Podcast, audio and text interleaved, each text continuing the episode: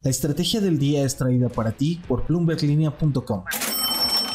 Muy buenos días. BlackRock anda más optimista que nunca con México. Platico con Sergio Méndez, el director general en el país, para un nuevo episodio de La Voz del Día. Siguiendo el tenor económico, el optimismo también lo trae el FMI, pero la actividad económica se estanca en mayo. Por último, desde Banjico mandan un mensaje sobre la inflación. No olviden hacer clic al botón de seguir del podcast, activar la campana, para que puedan recibir la alerta de un episodio nuevo cada mañana. ¿De qué estamos hablando? BlackRock en México tiene una tarea con los inversionistas internacionales. ¿Cómo transferirles la idea de que invertir en México es algo que lleva tiempo? La mayor gestora de fondos en el mundo está más optimista que nunca con el país. Las tasas de interés, los mercados privados, los proyectos de infraestructura. Aquí seguimos, nos gusta la economía mexicana. Ese es el mensaje que manda Sergio Méndez, el director general en el país. Lo que tenga que decir este gigante financiero pesa y pesa mucho en el panorama de inversiones. En el mundo gestiona un total de 9 5 billones de dólares en activos, con poder de voto en algunas de las empresas más relevantes. Y muy en el tenor de lo que suelen decir los que miran a largo plazo, el ruido de hoy no molesta. Él dice que los mercados emergentes han resurgido de manera importante, influenciados por economías más fuertes y en tiempos de altas tasas, el inversionista mantiene la mirada.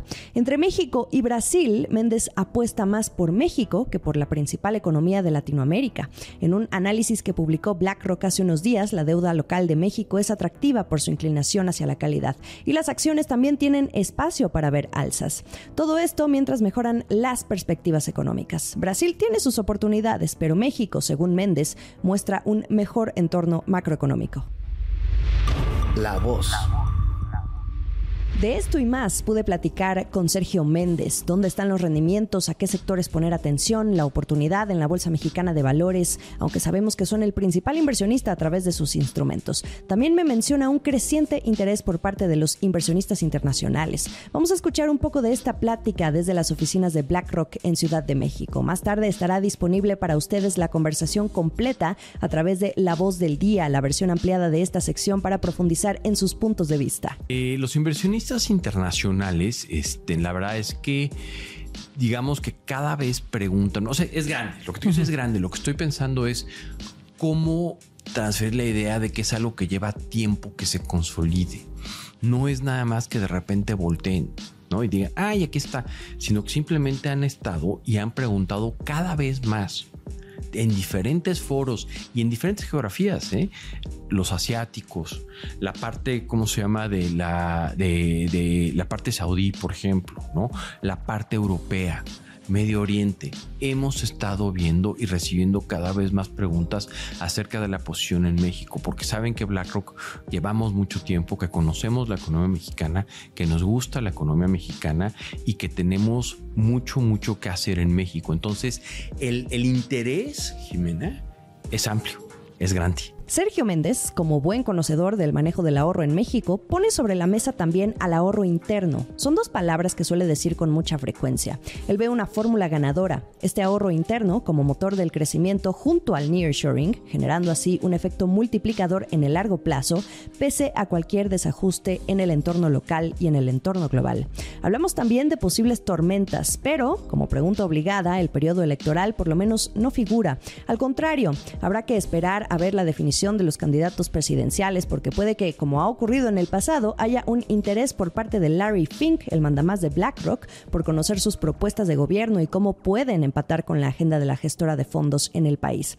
Hace cinco años, en 2018, poco antes de las elecciones federales, Larry Fink se reunió por separado con quienes aspiraban a la presidencia de México. Fue ahí donde hubo un gran clic entre Fink y López Obrador y que se ha mantenido a lo largo del sexenio con al menos una visita por año del inversionista a Palacio Nacional. Por cierto, hay otra visita pendiente, la invitación que el presidente le hizo a Fink para ir a recorrer el sureste este mismo año. De esto también platico con Sergio Méndez. Les recuerdo que en un par de horas más podrán recibir un nuevo episodio de La Voz del Día. Se activan la campana para que puedan recibir la alerta. En otras noticias. En otras, en otras noticias. A propósito de fórmulas de crecimiento, el Fondo Monetario Internacional ya publicó la actualización de sus perspectivas de la economía mundial. Para México hay una mejora en el panorama. Todos andan optimistas, esto es un hecho. En el caso del FMI están viendo el crecimiento de México para 2023 ya no en 1.9%, sino en 2.6%. Esto viene en parte por la buena trayectoria que han venido mostrando la mayoría de los indicadores en el primer semestre del año.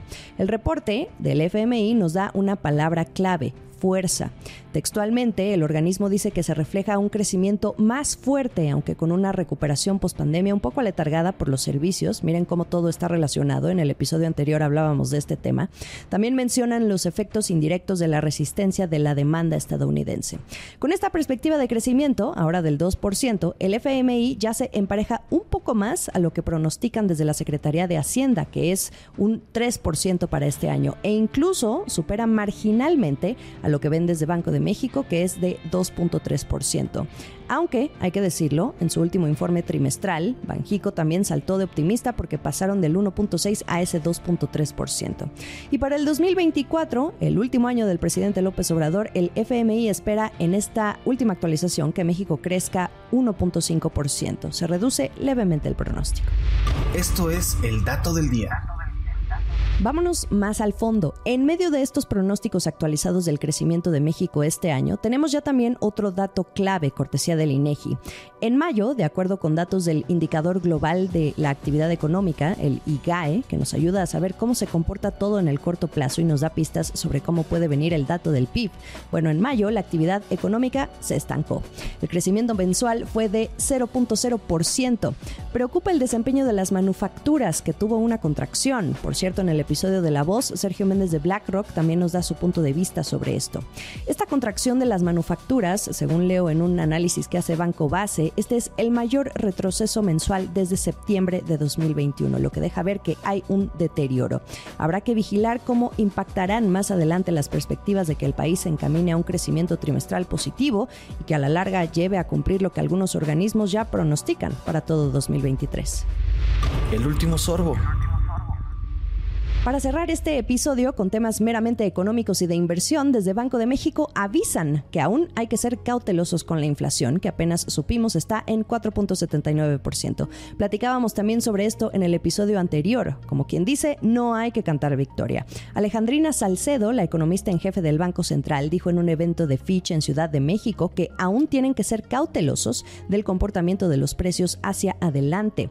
También mencionó al dolor de cabeza del momento, los servicios que si todavía no muestran un claro punto de inflexión, sí han dejado de aumentar en su inflación. Su conclusión es contundente. El entorno actual todavía impone desafíos y no debemos ser complacientes al enfrentarlos. Así lo dijo.